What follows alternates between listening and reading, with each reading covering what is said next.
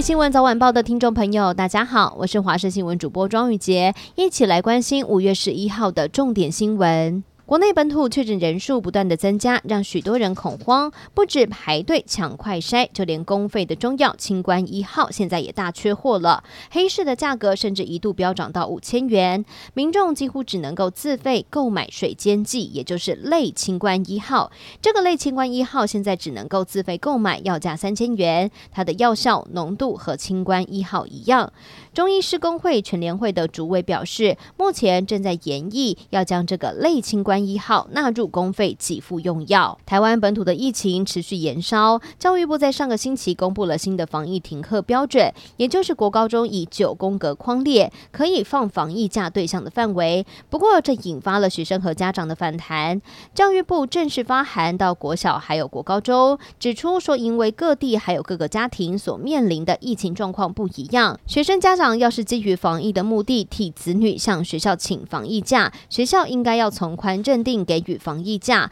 不应该强制要求提供特定的证明文件，而且不会纳入学生的出缺勤记录。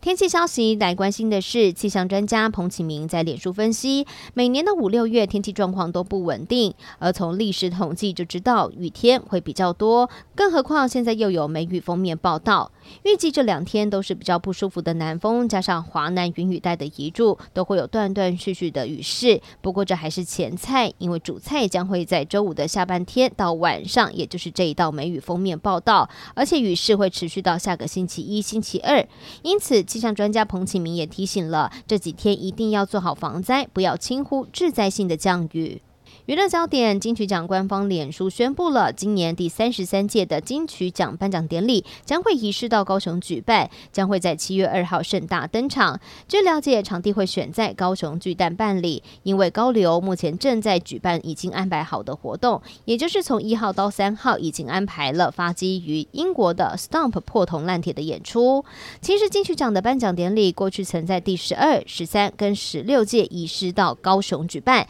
这也是相隔十七年后，再度回到高雄举办金曲奖。美国国家情报总监海恩斯在今天指出，从现在到二零三零年，台湾面临着中国的威胁，而中国正在加强军力来挺住美国可能性干预接管台湾。据他了解，中国宁可不采取军事行动就接管台湾。而另外，美国海军第七舰队提康德罗加级飞弹巡洋舰皇家港号在当地时间十号依国际法例行通过台湾海峡，展现了美国对于自由开放印太地区的承诺。中国电动车厂比亚迪最近传出了在湖南省长沙的雨花厂被居民指控污染了环境，造成了数十人流鼻血，还有头晕、恶心，再次成为了舆论的焦点。今年四月以来，比亚迪在长沙建立了油漆厂，导致附近的小区空气中弥漫着油漆味，部分的业主跟小孩都频频出现了头晕，还有流鼻血跟恶心咳嗽的症状。七号晚间，比亚迪官方的微博发布了声明回应，说比亚迪。长沙雨花区工业园区在二零一二年投产、使用、排放都有符合国家的相关标准，但是针对这起事件，当局已经介入调查。